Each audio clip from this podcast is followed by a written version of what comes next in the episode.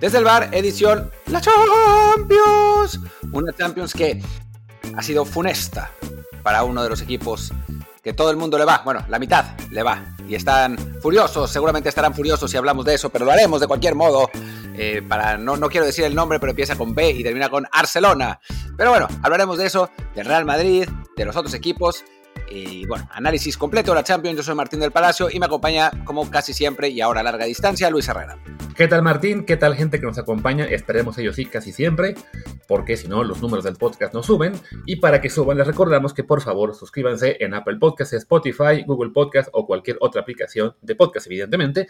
Eh, de preferencia en Apple Podcasts para que así nos dejen también por favor un review con comentario, el review de 5 estrellas, que eso ayuda mucho al algoritmo. Y también sigan el canal de Telegram desde el bar POD, desde el bar Pod, para que se enteren tanto de cuando sacamos un nuevo episodio como también de columnas eh, exclusivas, streams, evidentemente, aunque hoy se nos pasó pasar el de la Europa League, perdón por eso, y bueno, más cosas que podemos sacar ahí también en el canal de Telegram, en un chat también que está muy animado, que si se distrae uno, hay 500 mensajes y tomamos un poco leerlos, pero bueno, ahí estamos también Martín y yo interactuando con todos ustedes.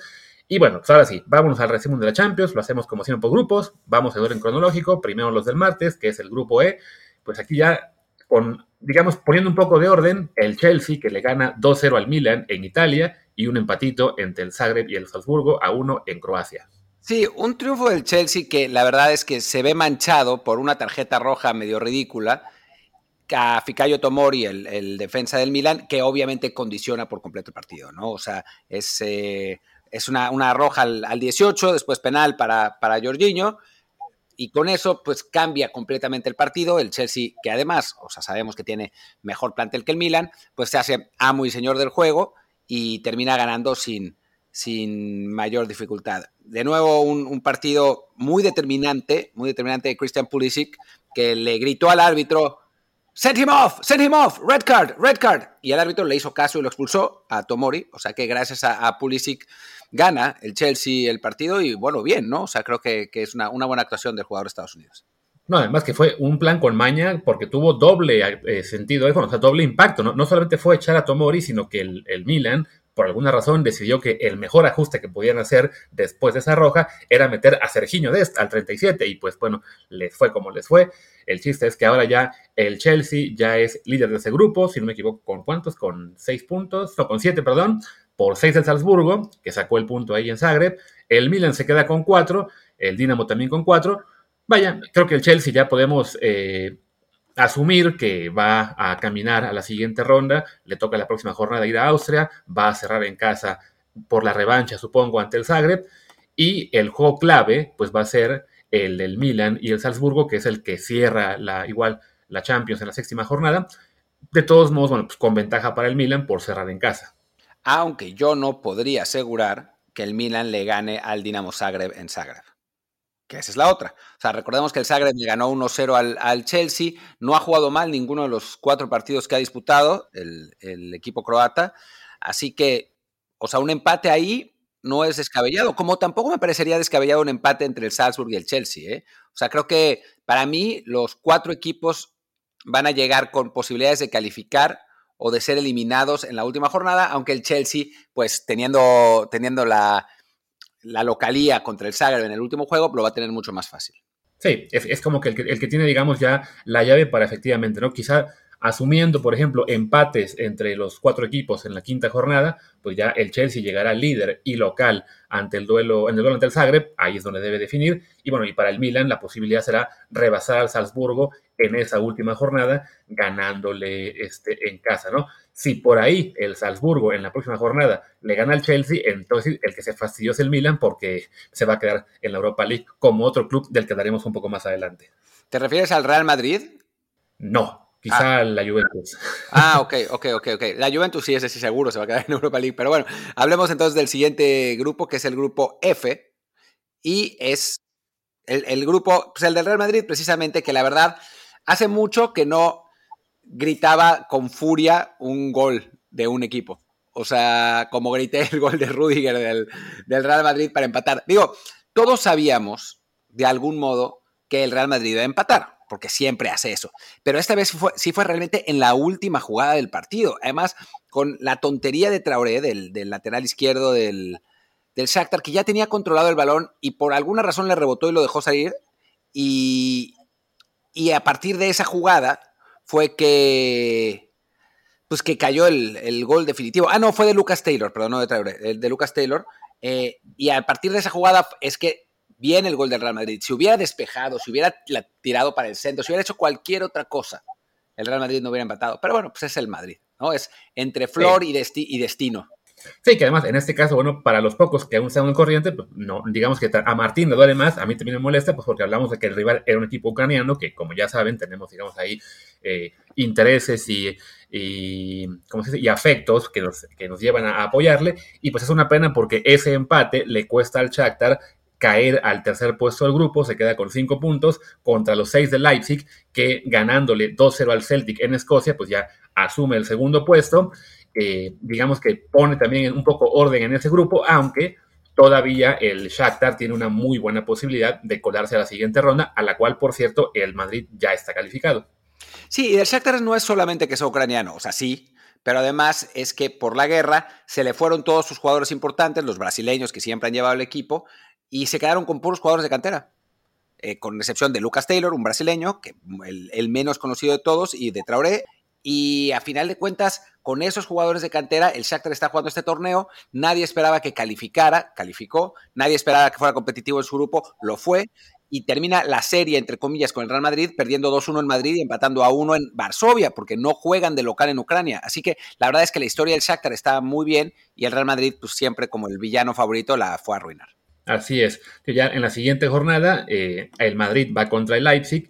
Ese partido va a ser en Alemania, mientras que el Shakhtar visita al Celtic en Escocia.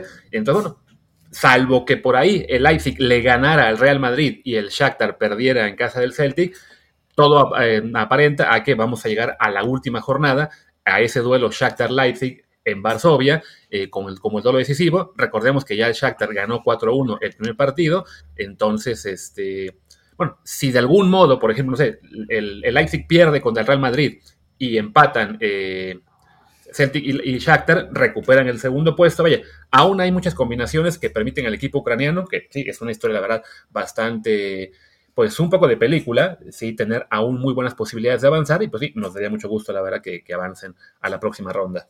Pues así es. Y pasemos al siguiente grupo, que es el del Sevilla, Copenhague, Borussia Dortmund y Manchester City. Pues el Manchester City, que empata en Copenhague, se esperaba que ganara fácil, decide rotar un poco Pep, no pone a Haaland, por ejemplo, pero además, eh, lo que sucede con el City es que le expulsan a Gómez al minuto 30 más o menos, y a partir de ahí pues, se, le pone, se le pone más complicado el partido, no entra Haaland ni siquiera, eh, Pep Guardiola se conforma un poco con el empate, que al final saca 0-0, porque tampoco es que el Copenhague haya sido muy, eh, muy peligroso, y en el otro juego el Sevilla mágicamente revivió sin Lopetegui, al que nadie le estaba tendiendo la cama, obviamente, y después de haber perdido 4-1 el partido de ida en Sevilla, va a Dortmund y le saca un empate a uno que mantiene ligeras esperanzas de calificación, aunque está muy complicado. En el caso del, City, también recordar que, bueno, que Ryan Mares falló un penal al 25, poco antes de la expulsión, y sí, creo que al City, pues sabiendo que era un juego, digamos, ya no formalmente de trámite, pero en la práctica sí, pues lo, lo con el, el, City, bueno, con este empate y también el del el, el City, el Sevilla, perdón, ya, ya calificó a la siguiente ronda. Y sí, el Sevilla y el Dortmund en este momento, pues hay una muy remota posibilidad, tanto para el Sevilla como para el Copenhague, de avanzar, pero dependen ambos de ganar los dos partidos que le quedan, que en el caso del Sevilla, eso incluye también enfrentar al City, y que el Dortmund se quede en cero puntos. Sí, no, no va a pasar. O sea, seamos absolutamente claros. No va a pasar porque el Dortmund juega contra el Copenhague. O sea, porque el Copenhague no tiene chances. Realmente el Sevilla es el que podría intentarlo de última hora, pero pues no le va a ganar al City y el Dortmund juega con el Copenhague, no va a pasar. O sea, la, el, digamos que la ambición del Sevilla tiene que ser ganar su torneo favorito, la Europa League, y ahora que de pronto van a revivir con San Pauli, porque seguro va a pasar, eh, pues no creo que, que, sea para nada descabellado. Pero, pero bueno, vamos. aunque será para Europa League. Sí, con Tecatito al que saludó calurosamente Lopetegui, digo, Coso San Pauli cuando, cuando llegó al principio. Pero bueno, vamos al grupo H. para, para seguir, en la quinta jornada el Dortmund recibe al City, hay Sevilla-Copenhague, entonces bueno, matemáticamente es factible que el Dortmund pierda en casa por ser el City el rival y entonces el ganador del Sevilla-Copenhague, que tendría que ser el cuadro andaluz, llegaría a la última jornada con posibilidades y por su parte el Copenhague recibe al Dortmund en la última. Vaya, las combinaciones existen, pero sí es realmente muy, muy difícil que no sea el club alemán el que avance a la siguiente ronda. Así es, así es. Perdón por saltarme los últimos partidos y decir que es un trámite. Pero en fin, ahora sí, pasemos al grupo H, donde el Paris Saint-Germain empató sorprendentemente de local contra el Benfica, con todos estos rumores de que Mbappé se quiere ir y, que, no lo, que ya se quería ir desde después de renovar y que no lo dejaron y pues todos esos llantos y la prensa española que ahí haciendo eco, ya saben. O sea, lo que, lo que ha venido pasando el último año sigue pasando, no paran. En parte creo porque Mbappé toma a la prensa española como sus tontos útiles y les filtra información para, para que la saquen y presionar al Paris Saint Germain para hacer cosas. Ahí debe haber cosas que no le gustan. No le gusta, me parece, por lo que he leído, al, nuevo eh, encargado de gestionar el, día a día en el Paris Saint Germain, que es, ya no me acuerdo cómo se llama, Enrique no sé qué. Eh, eh, un, alguien que era, que era director de la agencia de deportes de Qatar, ya no me acuerdo exactamente, lo mandaron los cataríes. No le gusta y entonces pues filtra eso de que se quiere ir la prensa madrileña y pues ya saben que eso se lo sueltan con todo y además se pelean por quién tiene la exclusiva, no, una hueva monumental. Pero bueno, todos esos eh, problemas hacen que el Paris Saint Germain empate de local contra el Benfica, mientras que el Maccabi Haifa sorprende a una lamentable Juventus por la que eh, se lesionó Ángel Di María, que esa es quizás la nota más importante en clave México. Pero bueno, eh, con eso el, el PSG y el, y el Benfica siguen dominando tranquilamente ese grupo. Sí, no creo que el, Benfica ya consolida lo que, lo que será la sorpresa, entre comillas, en este grupo. Va, a avanzar a la siguiente ronda. Ya la Juventus lo tiene realmente muy, muy complicado. Hablamos de que tanto el París como el Benfica están con ocho puntos. La Juve y el Maccabi tienen tres. O sea, ahora más bien la preocupación de la Juve es que se podría quedar fuera incluso de la Europa League. Sí, podría ser. Aunque es difícil, ¿no? Porque el, el Maccabi, eh, viendo, viendo el calendario, Maccabi va a París, va a perder. La Juve seguramente también perderá contra la Juventus. Bueno, no es imposible. Y después contra, el, contra, el Benfica, perdón. No es imposible. aquí esta vez a la, Juventus le queda el partido ante el Benfica la siguiente jornada, que si lo, si lo pierde, entonces sí, peligro, peligro severo para la Juventus, porque les toca cerrar ante el París y que el Haifa cierre en casa ante un Benfica que ya estará calificado. Y el Paris Saint Germain, además, recordemos que si ese escenario sucede, no estará asegurado su primer lugar. Y no, supongo que no quiere que le vuelva a pasar lo que le pasó contra el Real Madrid la, temporada pasada. Así que seguramente saldrá con todo en Turín y a temblar, aficionados de la Juve. ¿eh? Sí, sí, tío. O sea, además, bueno, en caso de empate en puntos, lo que no tengo muy claro es quién avanza, porque el partido en, Turín lo ganó la Juve 3-1, ahora pierde ante el Haifa 0-2. Entonces, bueno, quedan empatados entre ellos. Supongo que ahí sí, diferencia de goles general sería el criterio de desempate si quedan igual en puntos, bueno, ahí sí tiene ventaja el equipo italiano, pero bueno. no sé si, gol de, si gol de visitante, no sé si lo quitaron por completo también de eso, ¿eh? Sí, no, está, está simpático. Pero de momento, la lluvia aparece como tercera en el grupo, en, la tabla. Entonces, sí, me imagino que el desempate en puntos lo acabaría llevando hasta lo que llama la lluvia. Pero bueno, hablamos de que eso es lo que muestra la crisis de este equipo, que pues en Italia anda mal y en la Champions lo va a dejar fuera el Benfica y está sufriendo por la posibilidad de que lo deje fuera un equipo al que considerábamos quizá el más flojo de toda la Champions. Sí, realmente. Era ese y el Victoria Pilsen. El Victoria Pilsen sí ha sido realmente el más flojo de toda la Champions, pero el, el Maccabi ahí está, peleando. Y digo, ese triunfo contra la Juve es histórico y nos arruinó el fantasy a varios. Así que, que bueno, pues felicidades a los israelíes y que la, porra lo saluda también al mismo tiempo. Pero bueno, vamos, vamos al, grupo A en los siguientes, en la siguiente, eh, digamos, el siguiente día, que se disputó ayer, un grupo que entre todo el grupo hizo más goles que creo que todos los partidos, todos los otros partidos. El Liverpool, que perdía, creo, 1-0 contra el Rangers, originalmente, sí. Después, digamos que se despertó y le metió siete goles a los escoceses, así sin pestañear. Y el Napoli le ganó 4-2 al Ajax, para, digamos, cerrar un marcador global, entre comillas, de 10-3 a favor. Una, una, absoluta locura lo que pasó entre Napoli y, Ajax también, porque se esperaba que fuera una, una definición pareja. Y con eso, eh, Napoli y Liverpool tranquilamente dominan el grupo. Esperábamos también que, en general el Ajax y el, y el, Napoli pelearan por ese segundo lugar. Ahora parece que los italianos lo van a ganar caminando. Y a pesar de la goleada, el Liverpool sigue, o sea, muy abajo en diferencia de goles con los, con los napolitanos, ¿no? Sí, en este momento hablamos de que bueno, un Napoli con más 13. Ya Martín platicó un poco de, ese partido en el episodio de ayer, enfocado específicamente a los mexicanos. Este, sí, el Napoli ya calificado a la siguiente fase, aún no amar al primer lugar de grupo. Y el Liverpool, pues ya lo tiene todo muy encaminado, pero como apenas le ganó 2 a 1 al Ajax en la, en la jornada entre ellos, en, ¿qué fue la número? Creo que fue la segunda jornada. Entonces, aún tiene posibilidad matemática el cuadro holandés aunque sí depende de que en la siguiente jornada, que es la próxima semana, si no, me equivoco, no miento, eso va, a ser en... ¿Qué fecha es esa próxima jornada? El, 26 de octubre, dentro de dos semanas.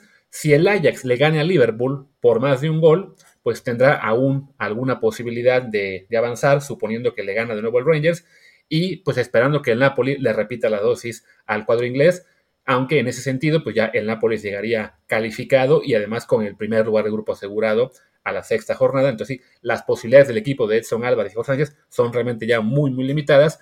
Pinta que se van a ir a la Europa League también.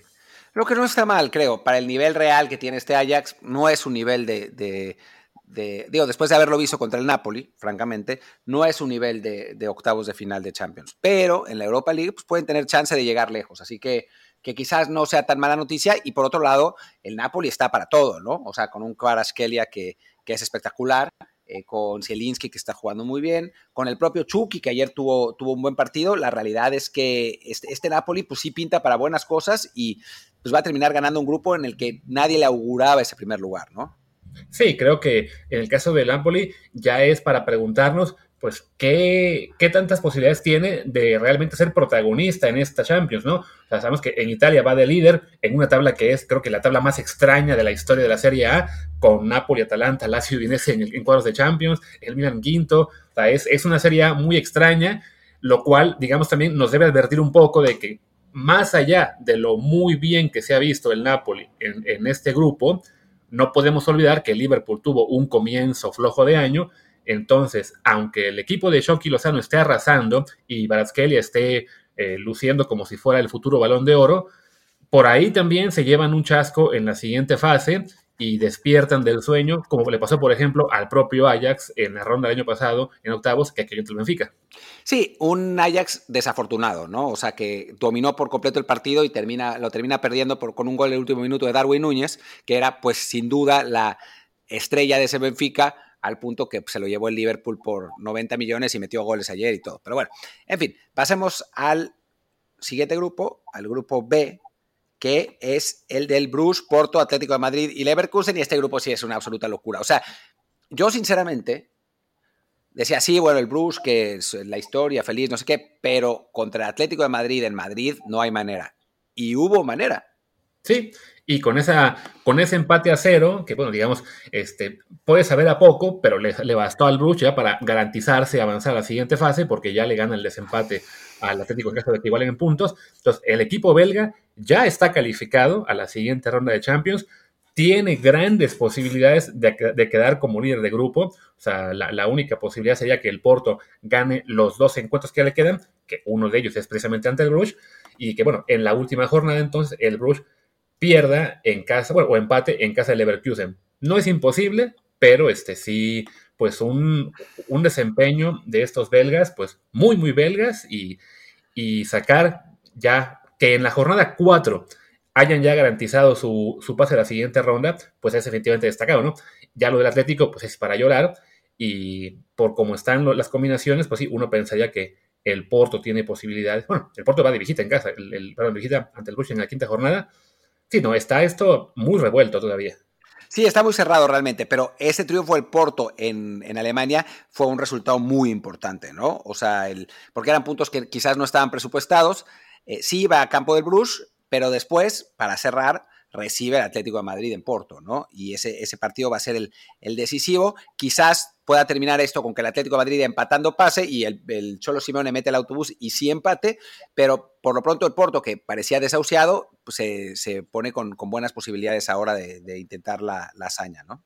Sí, aquí para, el Porto el problema es de que aunque está ya segundo de grupo, pues todos los puntos que lleva fueron por las victorias sobre el Leverkusen, entonces sí, es factible que un desempate de Atlético de Madrid lo terminara perdiendo. Entonces, bueno, aún ese juego de la jornada 6 puede ser el que, el que defina ese segundo puesto. Y sí, de nuevo, ¿no? El, el caso del Bruges, pues es una cosa muy extraña, porque además, si consiguen quedar primeros de grupo, que en este momento luce muy factible, pues por ahí les toca uno de esos segundos no tan fuertes y los vemos llegar realmente lejos de la Champions. Podría ser, y la verdad es que estaría divertido. A mí ya saben que, que bueno, a Luis también, nos gusta que los, que los equipos chicos figuren, que no sean siempre que, ganen los mismos, y entonces, pues un, un Bruce en, cuartos de final sí estaría muy bien, aunque después le va a tocar el City y va a perder 6-0 y 0-6 los dos partidos, pero, bueno. De todos modos, eso, pues, en lo que cabe, evidentemente, cuando por fin los echen, seguro será doloroso, pero el avanzar rondas de Champions ayuda mucho al coeficiente UEFA de la liga, y siendo una liga a la que, aunque sea cuentagotas, pueden llegar mexicanos, pues sí, mejor que la liga belga sea quien esté en el sexto, séptimo, octavo puesto del ranking que las ligas que no pelamos, ¿no? Bueno, a ver, pueden, no sé si tan a cuentagotas, ¿no? O sea, es la liga en este momento, la primera división, que tiene, pues no sé si es la que tiene más mexicanos, o sea, tiene tres, no es que jueguen mucho, y si contamos a Hernández, cuatro. O sea, no es que jueguen mucho, pero ahí están, ¿no? Entonces, poco a poco, ¿no?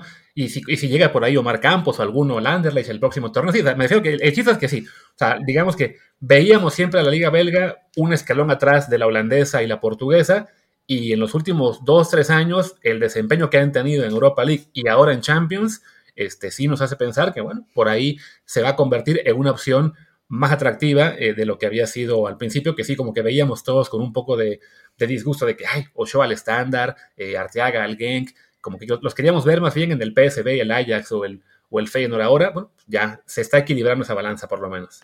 Sí, y ojalá que, siga habiendo interés en, Bélgica. Pero bueno, pasemos ahora al grupo C, que debíamos haberlo dejado hasta el final, y es más, eh, autocráticamente lo dejaremos hasta el final. Pasemos al grupo D, eh, donde el Tottenham se consolida en el primer lugar, aunque le tocó sufrir de más absurdamente contra el Eintracht Frankfurt, en un partido que tenía completamente controlado, em, con un hombre de más. Le meten el 3-2, todavía después Kane falla un penal al, final, pero pues se mantiene con el triunfo y ahora a los Spurs les basta, por los, por los partidos que quedan, con ganarle al Sporting en la próxima jornada para calificar. Eh, y después, del, otro lado, el Marsella, que parecía completamente eliminado, pues va y le gana los dos partidos al Sporting, de local en Marsella y de visitante en, Lisboa, y aprieta muchísimo el grupo, ¿no?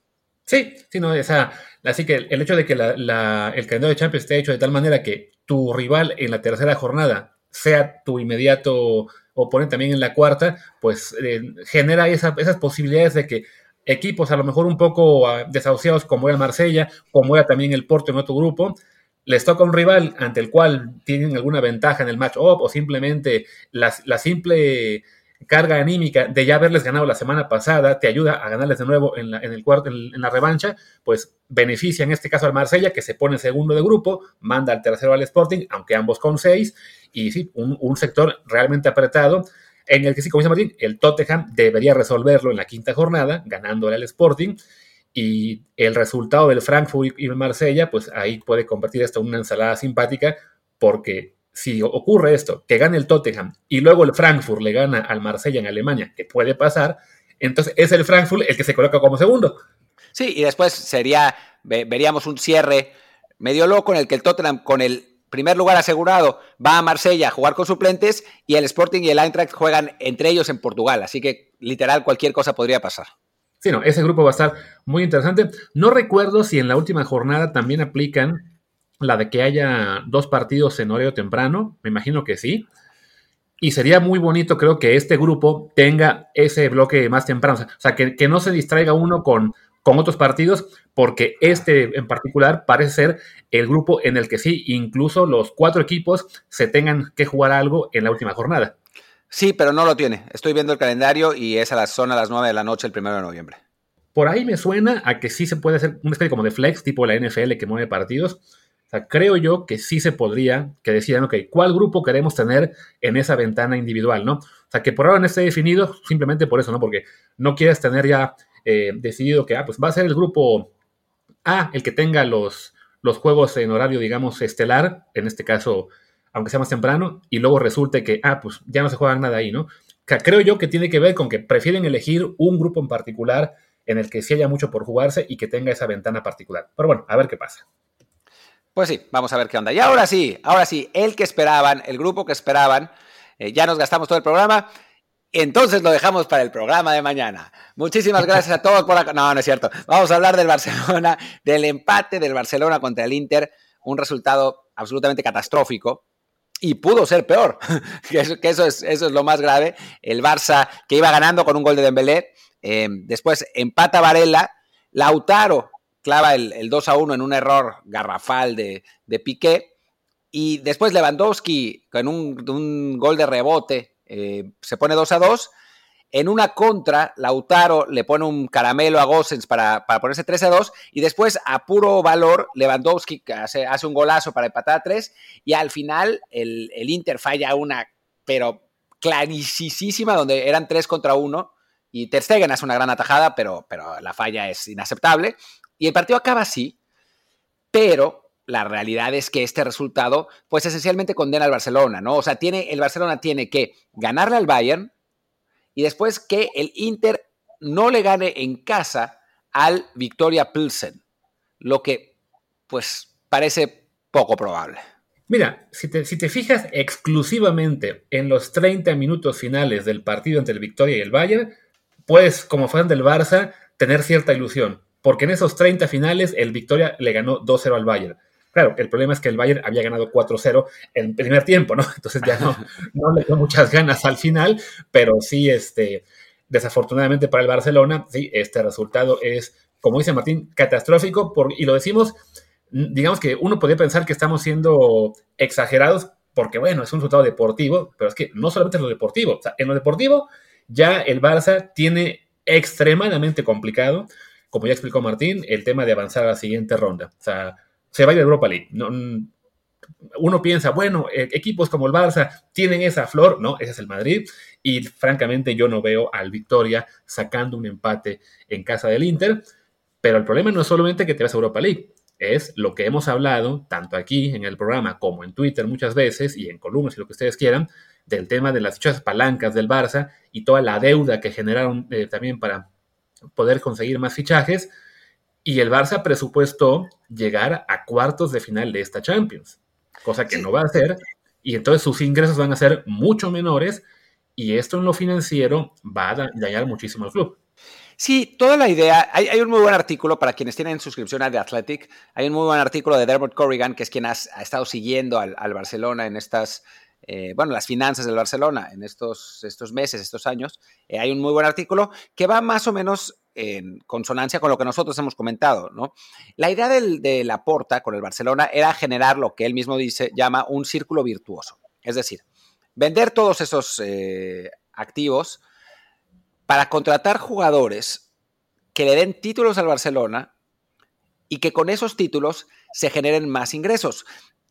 ¿Cómo? Pues por asistencias, por venta de camisetas, por venta de propios jugadores cuando, cuando tengan que revenderse. Y la verdad es que iban bien. O sea, el, promedio de asistencia había subido en 20 mil espectadores, em, la, venta de merchandising había, había subido también, había muy buena prensa, el equipo empezó muy bien la liga, o sea, realmente en la Champions, pues ahí iba, había perdido con el Bayern, pero pues mala suerte, ¿no? Después el partido contra el Inter ya se empezó a, a, torcer, pero bueno, también fue desafortunado dentro de todo, pero eso provocó que este juego fuera un match point y es un match point que, pues, no pierden, pero casi, ¿no? Eh, y el problema es que esta derrota jode por completo al círculo virtuoso. Porque si no estás en Champions, el desencanto será mayúsculo. Ya no va a llenar la gente los partidos como contra el Victoria Pilsen. O sea, no va a pasar. 90 mil personas con el. O sea, nosotros hemos vivido en Barcelona, yo 15 años, Luis 10 o 11, no me acuerdo. Y yo, ah, de hecho, 16. Eh, y los partidos contra rivales como el Victoria son ah, esos a los que vas al Camp Nou y puedes comprar boletos en la taquilla por 30 euros. Bueno, esta temporada no había pasado eso. Esta temporada se habían llenado. O sea, el, partido contra el Inter se mega llenó, hubo un operativo policial ahí loquísimo. Em, la venta de merchandising había subido, ya no me acuerdo cuánto por ciento. O sea, sí había funcionado lo del círculo virtuoso, pero con eso se va esencialmente al carajo. Y al irse al carajo, pierden el dinero de premios de la Champions, pierden el reparto de eh, ingresos televisivos que les correspondería a la Champions, pierden las entradas por los partidos con los que hubieran seguido en la Champions y pierden la plusvalía de los jugadores, que no es lo mismo revender un jugador cuando eres campeón de Champions que cuando quedas eliminado en primera ronda. Todo eso le pasó al Barcelona por este resultado. Y lo que comenta Martín, de lo que es esta pérdida, digamos, de entusiasmos aficionados, lo vimos el, año pasado cuando al quedar eliminados de la Champions se van a la Europa League y cuando juegan, ¿qué fue? La semifinal o ¿qué fue, fue semi, ¿no? Contra el Frankfurt, pues tuvieron invasión de alemanes porque el público de Barcelona, como coincidió con la Semana Santa, pues se fue de vacaciones, dejó los tickets disponibles para, para la venta, para la reventa online y les llegaron 30.000 alemanes. El problema es que no siempre tienes la garantía de que vas a llegar a las últimas fases y habrá 30.000 alemanes que te los compren. O sea, a lo mejor te toca en la siguiente Europa League enfrentarte al Feyenoord y solamente vienen 2.000. Entonces, y tienes ahí un hueco de 28.000 asientos que nadie utiliza, que además serán eh, boletos más baratos que lo que puedes vender en Champions League. Entonces, sí, económicamente, eso es, eso es un desastre que seguramente ya están pensando ahora en la oficina de la Porta en nuevas palancas para resolver. O sea, no, no va a haber una, digamos, un mea culpa o un, bueno, este, pues eh, ahora que ha salido esto mal, tendremos que eh, decidir vender a, no sé, a Lewandowski, vamos a, vamos a venderlo a la MLS o a Qatar. No, o sea, van a acabar manteniendo la misma política que ha tenido en el último año de simplemente huir hacia adelante pero esto, pues sí, se, encamina a catástrofe financiera en algún punto que no habrá palanca, ni deuda, ni lo que ustedes quieran que pueda regresar a la idea del círculo virtuoso.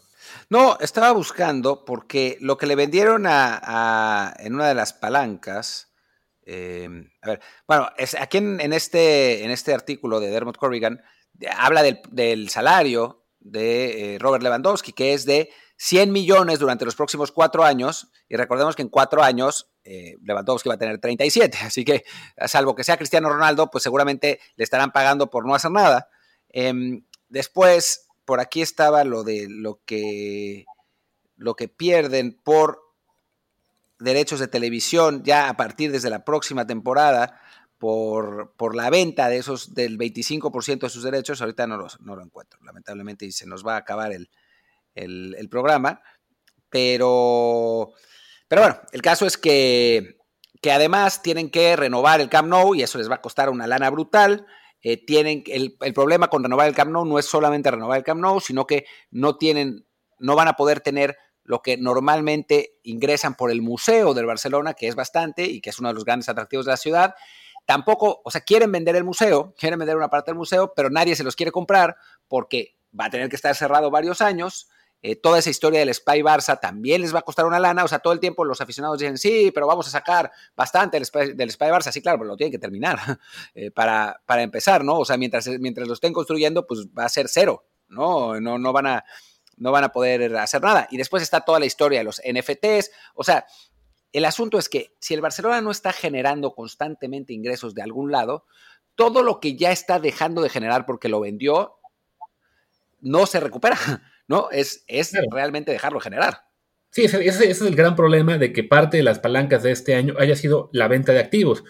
que piensan, bueno, pero solamente fue el 25% de los derechos o fue solamente el 49% de no me acuerdo qué compañía. Sí, pero todo eso es dinero que te entra hoy que a la larga es dinero que vas a dejar de recibir, ¿no? Tú puedes decir, ay, sí, es que vendí mi 25% hoy y recibí 100 millones. Sí, pero si hubieras mantenido ese 25% los próximos 25 años, ibas a recibir 500 millones, que por esta política de este año de, no, no, tenemos que conseguir ese círculo virtuoso y ganarlo todo, pues bueno, la verdad es que fue una, o sea, era un plan, eh, digamos, que se puede entender desde la perspectiva de que el Barça es un club que no puede simplemente pensar en eh, reconstruir y, y conformarse con jugar la Europa League, pero cuando estás en una situación económica tan frágil como te dejó Bartomeu, que además ahí estaba la clave, o sea, la, directiva bien le pudo echar toda la culpa a Bartomeu porque la tenía, y en lugar de eso simplemente ha pues buscado una forma no mágica, pero sí demasiado arriesgada de resolver su crisis financiera y bueno, ahora en los próximos meses y años ya va a ser responsabilidad de la Porta y su directiva eh, los perjuicios que se acaben eh, viviendo, les decía, ¿no? Lo que hicimos este, este año, el quedar fuera de la Champions es un golpazo. Ya Martín les comentó todo lo que van a dejar de percibir o lo que van a gastar. Por no poder ocupar el Camp Nou el próximo año, van a tener que jugar en el Estadio Olímpico de Montjuic, que pues, nos queda más cerca a nosotros, pero eh, no es un estadio tan bonito ni tan cómodo, que además tiene menos capacidad que el Camp Nou, entonces también van a dejar de generar ingresos por taquilla eh, importantes. O sea, es, la situación es realmente difícil y haber dejado ir este encuentro ante el Inter, pues sí, ha sido realmente eh, para un, perjuicio mucho mayor que un simple empate en un partido común y corriente de la Champions League. Sí, no, sin duda alguna, no, más bien, ¿no? Es, realmente, o sea, creo que ninguna derrota en, Champions League, y esta ni la perdieron, ha sido más catastrófica que esta, quizás del Leeds United, ¿no? Eh, no, pero además el Leeds ni siquiera porque llegó a semifinales, su problema fue que no calificó. O sea, sí, es, es, un, es un golpe fuertísimo. Y obviamente los fans del Barcelona van a seguir eh, ocultándolo y diciendo que no importa y que estamos mintiendo y que estamos engañando y, todas esas cosas que normalmente dicen que queremos desestabilizar al club, como si, eh, como si nosotros hubiéramos sido culpables y no Bartomeu. Pero, pero la realidad es la que es, ¿no? Y ahora sí, antes decíamos, si no les va bien este año, a ver qué hacen. Pues ya no les fue bien o ya casi no les fue bien. ¿Y entonces? ¿Y ahora? Pues a ver qué pasa. Así es. Y pues bueno, creo que ya podemos cerrar la tema, el tema Champions. Solo comentar rapidísimo que bueno, en lo que grabamos ya se acabó la primera parte de la Europa League el día de hoy. Jugaron dos mexicanos. Guardado fue titular con el Betis, jugó 80 minutos, empataron a uno ante la Roma en casa. Buen resultado, digamos, para, para el cuadro bético, que en este momento en el grupo C se coloca como, aún como líder con 10 puntos, ya calificado a la siguiente fase no, también para Diego Laines, que empató el Braga 3 a 3 contra la Unión San Gelo de Bélgica. Él no jugó. Eh, desafortunadamente, pues ahí seguimos esperando que tenga oportunidades más constantes. El, su equipo está segundo a, tres puntos justo al rival belga, con muy buenas posibilidades de avanzar a la siguiente ronda. Y bueno, por último ya, Santiago Jiménez, que fue titular ante el Michelin, jugó bien, me parece, tuvo una buena jugada para el primer gol, no, no lo pude ver lo acaban sacando a 77 y bueno, el Feyenoord acaba empatando en casa desafortunadamente ante este equipo danés cuyo nombre no repetiré porque nunca me sale bien. Lo dijiste bien, Midland. Pero me, quedo con, la sensación de que no lo hice. Entonces, no, me gusta estarlo diciendo acá. Y bueno, es el grupo ahí sí más cerrado desde, la Europa League. Se quedan ambos con cinco puntos y mientras el Lazio y el Sturm Graz de Austria tienen cuatro, aunque ese partido entre ellos aún no se juega. Así que puede haber ahí un rebase de los italianos. Sí, pero, y después faltaba, faltaba un partido, ¿no? Había alguien más que iba a jugar. Eddie Gutiérrez con el PSB, que está jugando mientras grabamos, es titular ante el Zurich en el grupo A. Pues ya está. Con eso cerramos el episodio de hoy. Espero que les haya gustado nuestro episodio Champions. Ya mañana hablaremos quizás eh, previa de, liguilla, de, los partidos de, vuelta. Es, posible. No es que no hayamos querido hablar del 6-1 del América al Puebla. Eh, la, realidad es que no. Mejor, mejor hablar de los cuatro partidos que quedan y no solamente de dos. Eh, y mañana, mañana hablaremos. Es que decidimos que como el viernes, viernes de Power Rankings, vamos a hacer un Power Ranking de los seis goles del América al Puebla. Sí, o de, los seis jugadores de América que no convocaron a la selección eh, y que deberían convocar, empezando con Sendeja, con el gringo Sendejas. Pues venga, ya mañana seguramente entonces hablaremos de Liga MX y sí, probablemente no, no habrá manera de, hacer el formato Pago Ranking, salvo que se me ocurra algo en las próximas 24 horas. Pues venga, cerremos que si no, seguro a Martín le pegan. Yo soy Luis Herrera, mi Twitter es arroba luisrha. Yo soy Martín del Palacio, mi Twitter es arroba martín de ELP, de y el del podcast es desde el bar POD, desde el bar Pod, también es el nombre del grupo de Telegram. Vengan para eh, ver los partidos, para platicar con nosotros, para todas esas monadas que hacemos en, en Telegram. Así que, pues gracias y nos vemos, escuchamos mañana. Chao.